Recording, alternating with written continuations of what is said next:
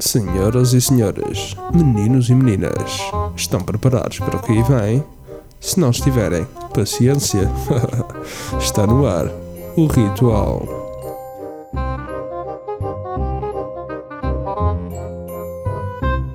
Olá a todos, sejam bem-vindos a mais um Ritual. O meu nome é José Silva e comigo em estúdio tenho os comentadores do costume, os clarividentes Tiago Paulo e Gonçalo Barão. Tiago, fala-nos um pouco do nosso convidado de hoje num programa muito especial.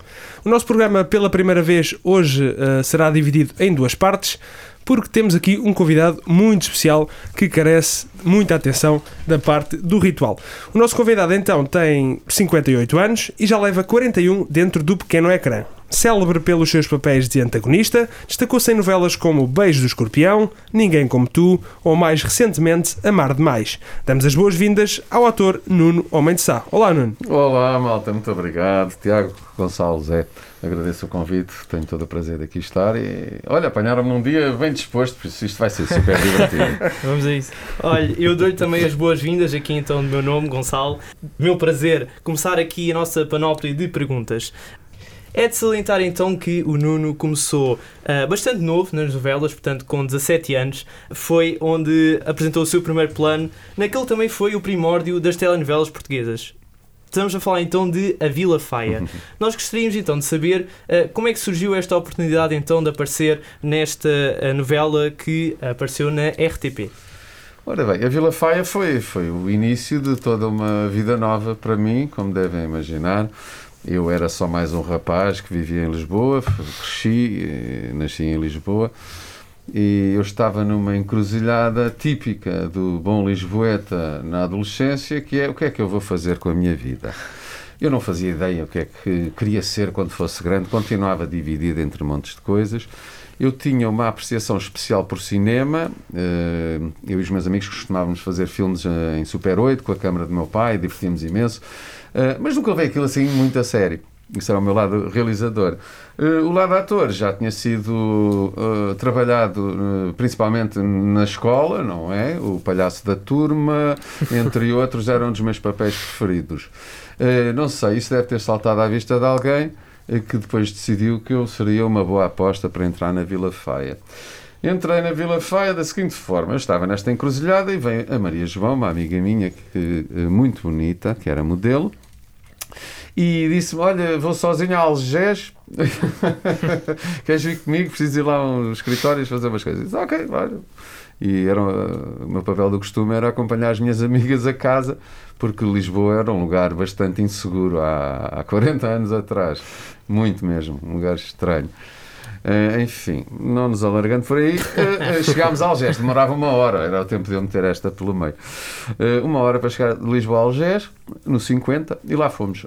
chegámos a este prédio, entramos e ela disse: Olha, esperas aqui por mim e já voltarei. Ok, fiquei lá sentadito. E passado nem um minuto passou, passa o Nicolau Breiner e uau, o que é isto? Depois passa o Rui de Carvalho, eu não acredito, onde é que eu estou? Que lugar é este? E eu não percebi bem. Eis que o, o, o Muniz dos Santos, que era o produtor, vem ter comigo. Ele era um sujeito muito, muito engraçado. Ele não era um homem muito bonito, era um bocadinho corcunda e tinha um olho um bocadinho. Era um bocadinho estrábico. E lembrava-me quase isto agora com todo o respeito. e à família, um indivíduo que eu sempre gostei muito, que, que adoro e que foi um foi ele que basicamente me abriu a porta uh, e ele pergunta-me está aqui para o casting eu fiquei tentar perceber o que é que era um casting. Na minha cabeça casting, casting, deixa ver. E havia uma vozinha que me dizia diz que sim, diz que sim. Eu, diz que sim, não sei o que é o casting pode ser uma coisa esquisita, mas espera aí eu vi aqui passar umas pessoas conhecidas do, do teatro e não sei o que isto não deve ser nada de esquisito. E, e pronto, disse que sim Disse que sim e a partir daí foi uh, o que vocês sabem, ou que não sabem. Mas basicamente fiz três castings seguidos. Uh, no último casting foi arrepiante.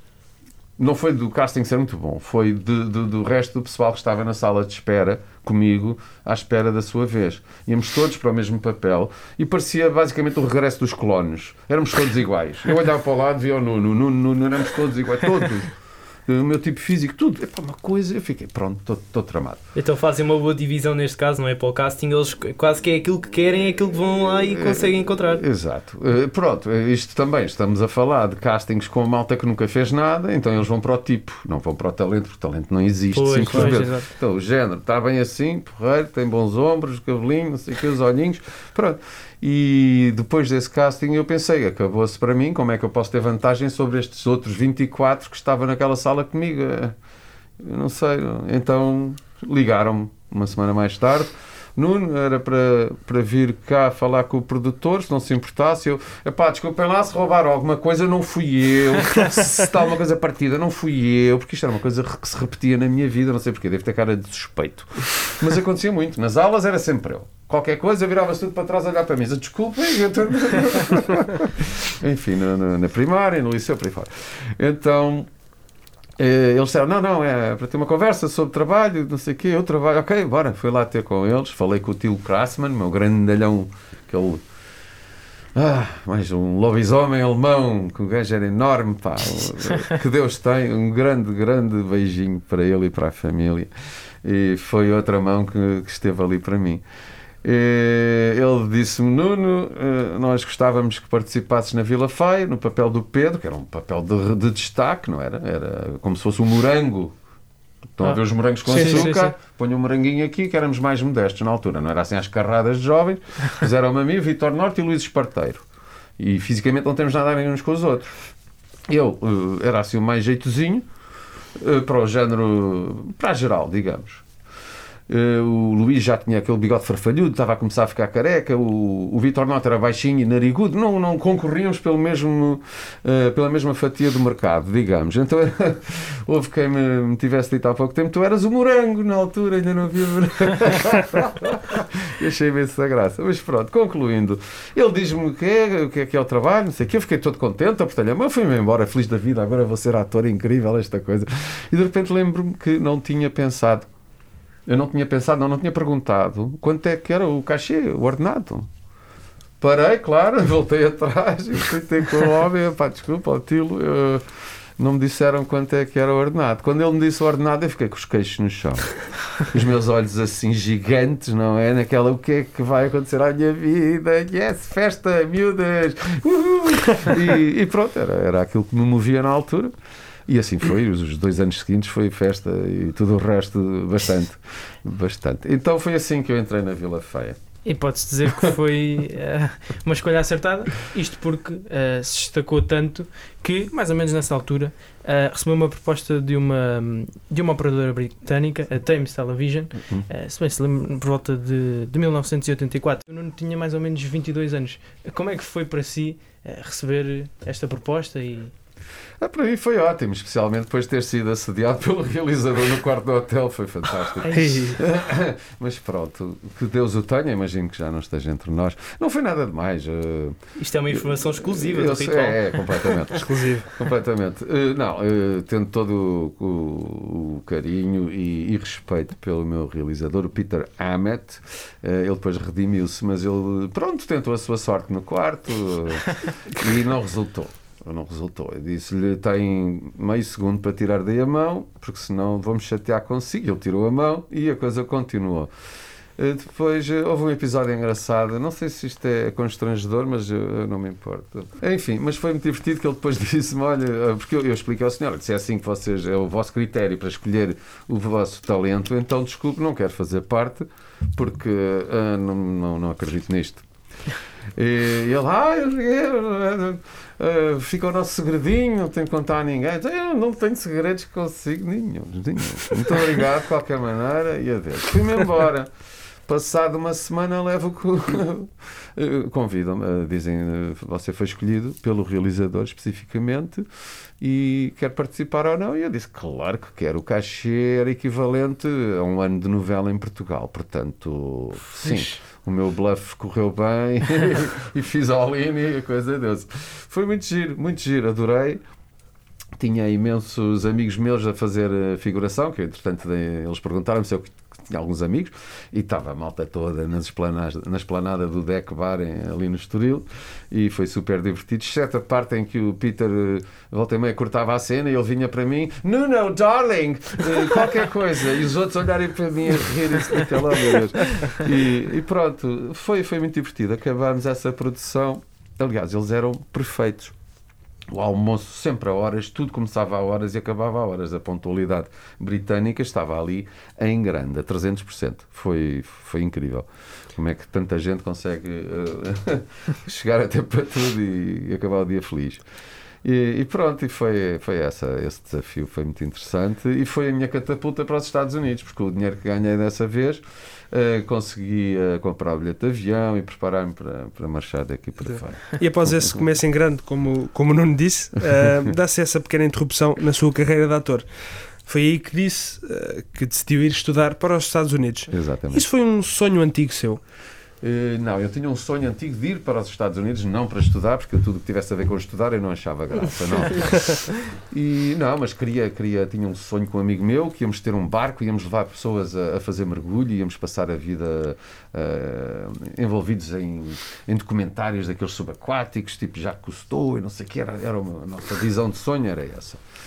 E pronto, eu, eu acabei por eh, ir para os Estados Unidos por não ter trabalho cá. E de- deparei-me com uma situação muito estranha, que é um famoso sem dinheiro. Uma coisa muito triste, não é? Porque a malta, pronto, naquelas idades, chapa ganha, chapa gasta, a cadeira fecha e, e pronto, foi chato. E não havia trabalho, simplesmente não, não produziram nada.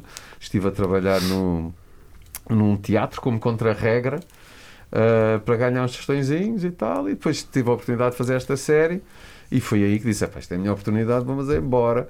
Uh, o meu pai já me tinha dito: sai daqui, este país não presta, está uma merda, não sei o quê. E eu pensava: pois, Estados Unidos era giro, mas não, tinha cá famílias, amigos e tudo, era incapaz. Incapaz até àquele dia, quando percebi que acabou a festa, agora tenho que fazer à vida. Já tinha feito todos os tipos de trabalho, em jovem, eh, trabalhos. hum, tipo eh, pintor de, de exteriores, trabalhar numa oficina de automóveis, há uma serração de madeiras, andei a vender enciclopédias à, à porta de- das pessoas, não vendi nenhuma, só para saber, porque o meu pai vendia Volkswagens e eu, tudo o que tinha a ver com vendas, claro, fui o adolescente rebelde, não, não gostava. Mas tentei, tentei, não, não resultou nada. É preciso acreditar no produto. Muito. então falei com o meu pai. Ele disse: "Epá, vai-te embora, homem. Eu disse: Sim, senhor, vou, vou para os Estados Unidos. E assim foi. Arranjei um visto de, daqueles B2 que dava para seis meses e pronto, o resto é outra história. Se quiserem falar sobre isso. Não, Nós, Mas- eh, du- durante este período, então, eh, nós gostamos de dizer em terras de tio Sam, Uhum. eh, tirou então um Associate's Degree in Science and Arts Ah. e licenciou-se em Realização Cinematográfica, como também já tínhamos falado aqui anteriormente.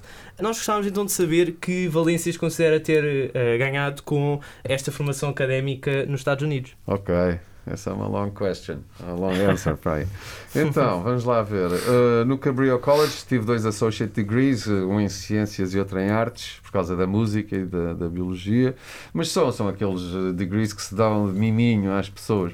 Um junior college é um lugar fantástico que existe nos Estados Unidos, que eu adorava que existisse em Portugal, que é uma escola, uh, uh, digamos que o Estado apoia também, é uma coisa quase quase socialista.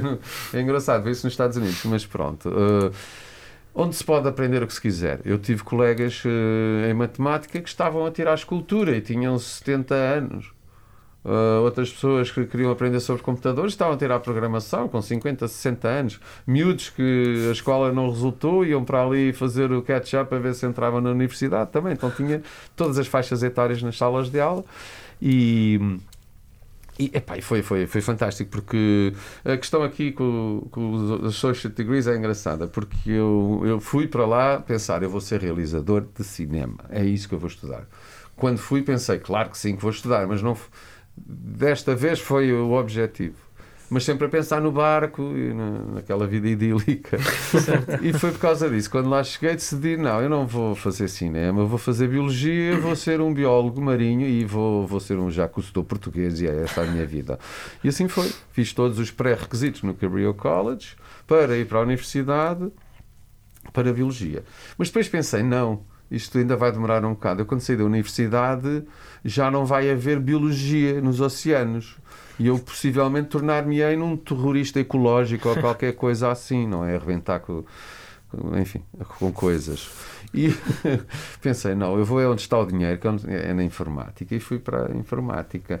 E aprendi a- a programar, aprendi tudo, fiz os pré-requisitos todos para ir para a universidade e depois cheguei à, à- conclusão que afinal o cinema é que era, porque se era alguma coisa que eu queria trazer para cá, então que fosse isso e não uma coisa que me pusesse em frente a um computador o resto da vida. Eh, E assim foi. Paralelamente, estes anos todos, mais os, os anos, isto foram para aí, espaço de 3 anos, Certo. eh, depois na universidade foram mais 5, mais ou menos, e tive sempre eh, música em paralelo, ou seja, eh, cadeiras de música, de teoria, de instrumentos, disto e daquilo, que era uma coisa que eu amava desde sempre, que é a minha grande paixão, e, e queria saber mais sobre música. Então assim foi. Fui para a universidade, tirei o curso de realização. hum, foi ótimo que apanhámos o primeiro ano daquele programa naquela universidade, então os equipamentos, as instalações, era tudo fresquinho, a novo. estrear. Oh, pá, que maravilha! Foi maravilhoso. E pronto, eh, quando acabei, entretanto, em 94, eu decidi voltar para Portugal. Tinha o meu filho Marco comigo, que nasceu lá, e, assim fizemos. Voltámos, eu tinha a guarda dele, hum, e, e viemos para Portugal para ele ter uma família por aí fora. Mas agora, eh, isto é em relação a- às aptidões. Pois então, eu Exatamente. hoje tenho conhecimentos de realização que me dão imenso jeito, especialmente para os trabalhos que eu estou a começar agora eh, independentemente. Não posso falar muito sobre isso, mas há uns lamirés no meu canal de YouTube. E Que já agora é. é o radical protagonista. Muito bem. É um nome estranho, mas eu sou o protagonista da minha vida. A minha vida tem sido radical, daí eu sou, eu ser radical. Identifico-me com isso. E era uma espécie de bad boy eh, nos tempos idos, eh, nas produções e tudo isso. O Nuno era assim, os tipos tinham que pensar bem se me queriam lá. E pronto, eh, para finalizar, eh, então agora sou excelente explicador de biologia para os meus filhos. Realmente é interessante porque é assim, lá nos Estados Unidos diz então que passaram-se 3 anos que fez aqueles Associate Degrees Uhum. e depois mais 5 de licenciatura. Exato. E é interessante como é que eh, lá conseguiu fazer tanta coisa, não é? É coisas completamente diferentes Uhum. e eh, que lhe hoje em dia servem, como está a dizer então, que é um grande explicador de biologia e que utiliza todo outro tipo de coisas, eh, como realização cinematográfica e tudo mais. Exato. E a música, então, acompanha-me constantemente e agora, mais que nunca, tenho a capacidade de entender o que é que estou a fazer musicalmente e, e- e os caminhos que tenho à disposição, que é uma das grandes limitações para quem não sabe teoria, não é? Então foi, foi três em um, foi ótimo. a, a- a biologia ajuda-me a entender também o mundo, principalmente o mundo das plantas, que eu não fazia ideia como funcionava. E, epá, e depois de estudar a, a botânica, eu fiquei aparvalhado com, com, com, com o mundo das plantas. Até hoje sou um fã eh, do- de tudo que é natural e, e- e do mundo das plantinhas, porque eh, elas são a nossa base, as plantas e os fungos. Claro. Mas o pessoal não pensa nisso quando vai andar na avenida. e É. pronto. Costuma-se dizer que bom filho a casa torna e o Nuno não foi exceção. Já referiu o porquê de ter regressado, mas ainda antes participou, por exemplo, num filme francês, o La Capitale du Monde, não sei se, se diz assim, Sim, sim. mas também em, em festivais internacionais de teatro em Espanha e hum, na Argentina. Uhum. Ah, o que recorda dessa experiência? Então, vamos ver. Cinema. Eu não tenho agente. Eu sou o meu próprio agente e não faço absolutamente nada no sentido de me promover. Nunca tive ambição de ser estrela de Hollywood, por exemplo, porque senão tinha ficado lá e tinha fugido para esse lado facilmente. Eu vivi dois anos em Los Angeles, tive todas as oportunidades e mais algumas. Eh, Continuei a fazer formação enquanto lá estive, eh, no, no que diz respeito ao trabalho de ator. Isso sempre me acompanhou, porque era uma coisa que eu não queria perder, porque eu pensava, voltando para Portugal, o que é que eu vou fazer? Se não puder ser realizador automaticamente, tenho que ganhar o pãozinho. E ator é uma porta que estará entreaberta, com certeza. E assim foi. Uh, portanto, a minha história aí no, no, no, no, no cinema e essas coisas é uma de, de reclusão quase. E fui apanhado uma outra vez por uma amiga de, que tem uma agência de casting ou outra que, que me dizia: Olha, tenho aqui um filme, queres ver? Está bem, bora. E fiz, fiz lá Capital do Mundo, fiz mais outras brincadeiras, fiz mais uns filmitos em Portugal, mas tudo coisas pequenas. E, e ainda bem, porque eu desde que tive o meu primeiro filho percebi que a minha vida tinha que ser pelo menos 50% dedicada à família e aos meus filhos principalmente. é? E pronto, então as ambições perderam um bocadinho de força, certas ambições que, que, que fariam de mim um estranho em casa, por isso é que eu nunca faço dois projetos juntos, eu não faço novela e teatro ao mesmo tempo, é um absurdo, uma pessoa simplesmente não existe, só está ali e ali, pronto. Exaustivo. É terrível. E, Então, pronto. Evitei ao máximo. Como tenho estado sempre a trabalhar, praticamente é difícil ir meter-me noutros projetos. Eh, no que diz respeito ao teatro, a minha grande eh, entrada no teatro foi exatamente quando voltei dos Estados Unidos e conheci um ator brasileiro chamado Roberto Cordovani, que faz papéis femininos, principalmente, acho que exclusivamente, uma espécie de travesti do teatro, mas não é um travesti, ele encarna mesmo ah, aquelas personagens, ele torna-se de uma mulher, pelo menos isso é o que as pessoas veem, Certo. que eu tive inclusive é senhores ah, casados, com família, a trazerem flores ao camarim à senhora. E eu naquela, ok, se a senhora agradece, está tudo bem. E pronto, era assim, muito, muito bom. Homens apaixonados, eu não sei, era uma coisa assim doida. Por amor de Deus. A mim não me atraía grande coisa, mas pronto, pode ser que, que haja quem, quem ache graça. Mas pronto, formámos uma pequena companhia de teatro com o Roberto, uma coisa muito, muito pequena mesmo. Éramos dois, levámos uma turnê, dois, tínhamos mais uns poucos em Portugal, mas depois, quando fomos em turnê para o Brasil, eh, estivemos lá uns três meses a viajar por todo lado com três peças diferentes. Uma delas eu entrava e fazia 20 personagens diferentes. Foi essa a minha entrada no teatro pela mão do Sr. Roberto. Eu não mencionei há pouco, mas o Nicolau Breiner foi a terceira mão que me, que me agarrou ali naquela situação da Vila Faia e, claro, foi essa que me levou praticamente até o último dia da, da vida dele. Foi um homem que sempre apostou em mim, com quem aprendi muito e de quem fui grande amigo e, e pronto. Só um pequeno parênteses. Sabemos que em 1997 formou um grupo musical, seu nome Rock Banda Nuno e os Homens de Sá, Rock banda! onde era vocalista, guitarrista, compositor. Sabemos que fez apenas três concertos e a pergunta era se a música Era foi uma assim das tão suas má. paixões. Se a música era assim tão má, era a pergunta certa. então, Nuno e os Homens de Sá, não era banda rock coisa nenhuma, era só mesmo Nuno e os Homens de Sá. Ah, mas isso deve ter sido extraído um cartaz em que dizia banda rock. Sim, sim. Uma. Aquelas coisas dos postos, que a malta andava a colar nos postos do, Eiras e arredores. Isso foi numa fase em que eu estive de castigo. ah, estive de castigo e não, não, fazia, não fiz novela durante dois anos, porque uma pessoa que estava encarregue de.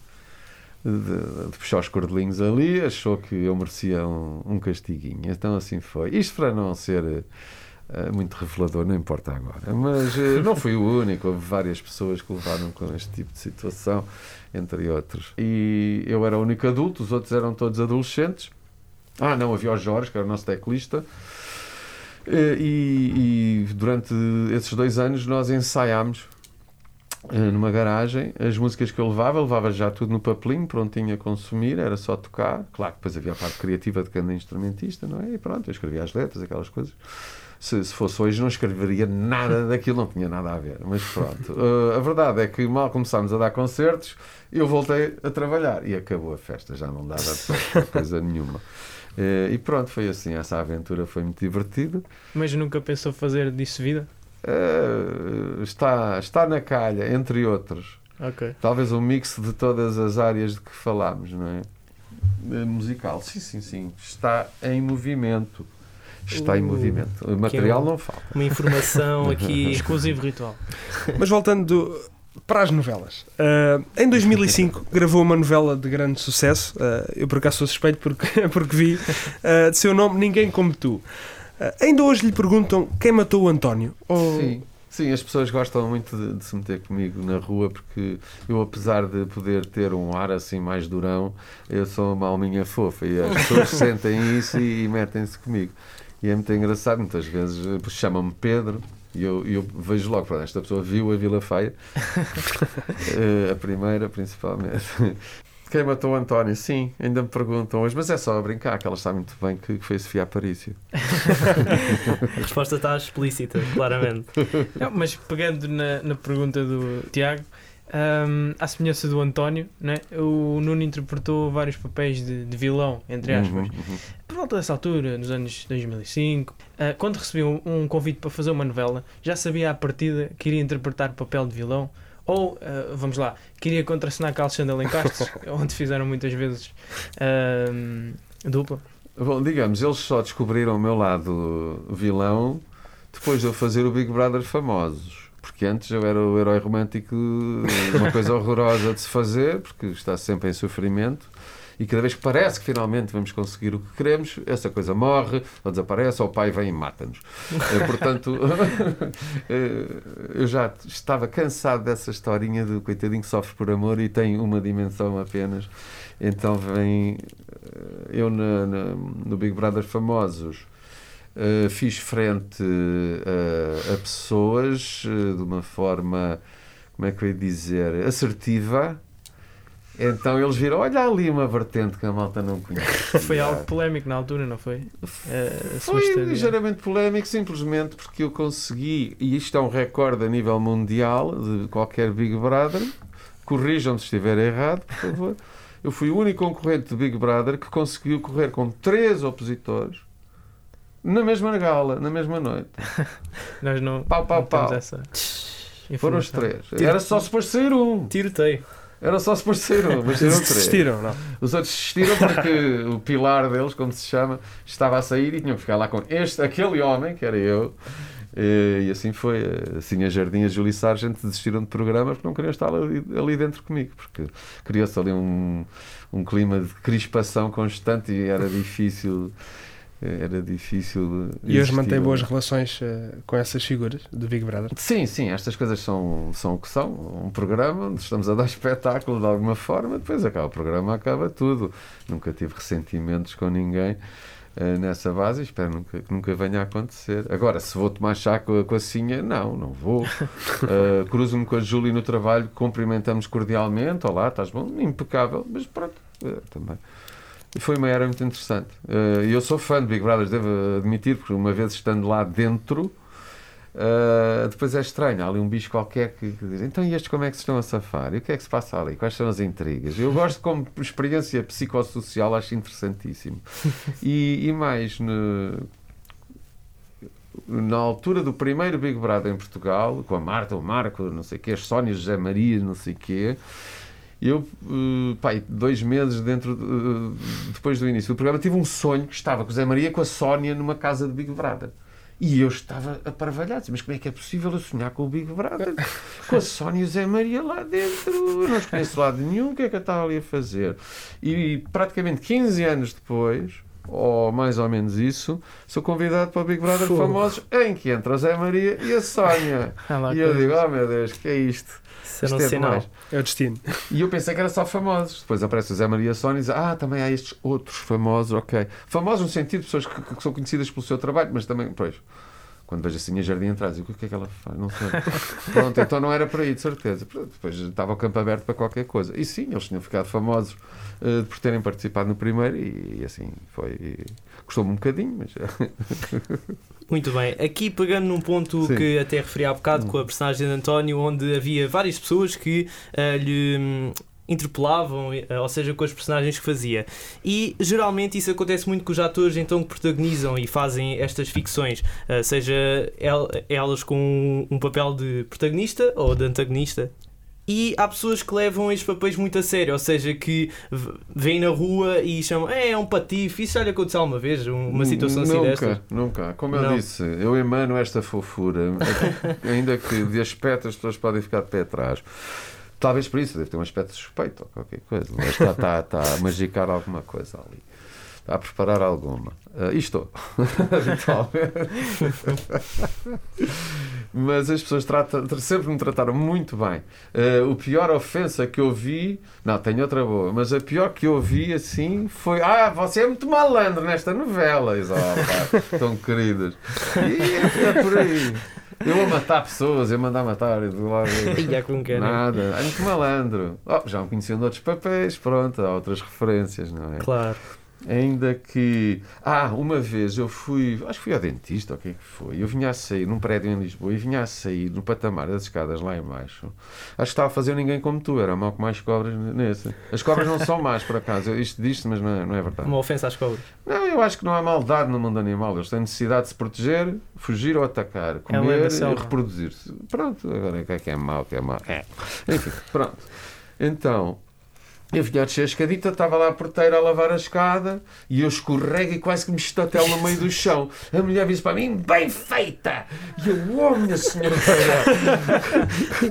Mas é para não ser tão mauzinho na novela. Bem feita! Viera de ter partido todo isso. Caraças, você...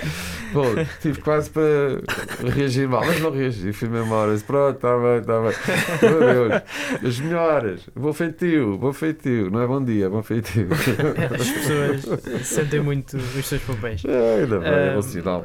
Papéis esses que eh, foram vários ao longo da sua carreira, com, com atores eh, muito diferentes e com vários estilos, mas, e, e porque estamos aqui no ambiente universitário, ahm, vamos fixar-nos nos, nos mais jovens, nos principiantes, digamos. Arrete. Quando, quando ahm, interpreta papéis ao seu lado, ahm, sente-se veterano, talvez seja a palavra, ou, por outro lado, sente que tem sempre algo a retirar e a aprender com eles? Uh, isto de ser veterano é mais a ver com a carapaça, não é? Não tenho um ar quem chegou agora aqui, as pessoas já me conhecem do, que- do que faço profissionalmente, portanto, são dado adquirido, põe-se de parte, porque a última coisa que eu queria era, era parecer pedante, ou seja lá o que for, para, para a malta nova que vem, quero que, que vejam em mim um aliado e alguém de quem podem sacar muita coisa, se quiserem, inclusivamente uma amizade, e eu, por minha vez, aprendo com eles também, porque estou a ver eh, eh, os erros que eu cometia quando era miúdo, estou a ver também os erros que eles já não cometem, porque são talentosos ou porque têm mais técnica, e, e estou a ver outras formas de fazer as coisas que não têm nada a ver com a minha. E há sempre uma coisinha aqui, nem que seja uma respiração. Às vezes é só um pequeno detalhe assim. Claro. Então tenho a maior eh, relação com, com a malta jovem que aparece, estamos todos muito bem sempre e é sempre uma alegria. De forma a fechar então esta nossa primeira parte, nós gostaríamos de saber que conselhos dá a estes jovens atores então que também contracenam consigo diariamente. ok, isto é o conselho que dou a, a todas as pessoas que me perguntam como é que eu faço para entrar numa novela. Eu digo-lhes sempre a mesma coisa, que é, olha, tu podes ter talento ou não ter talento, mas precisas de paixão. Então, com paixão e muito trabalho, muito, muito, muito trabalho, chegas lá. Pronto, é isso. Não é fazer novela, é ser-se um ator eh, pronto, que, que- faça um- um trabalho aceitável. E, e depois aí podes fazer teatro, podes fazer novela, podes fazer cinema, publicidade, o que for, não é? Mas eh, a malta quer sempre a via mais, mais rápida e nós, os humanos, adoramos atalhos. Eu sou, sou fã e especialista em atalhos, mas eh, quando se trata de, um- de uma carreira, nós temos que pensar bem: é isto que eu quero. Para já, o- se acontecer ficarmos conhecidos do grande público e mais além, há uma coisa que desaparece que é a privacidade na rua, num lugar, num restaurante, qualquer lugar. Eh, pronto, acabou. Eh, isso é uma coisa que as pessoas têm que medir bem, mas é impossível quase medir bem quando não estamos a senti-lo na pele.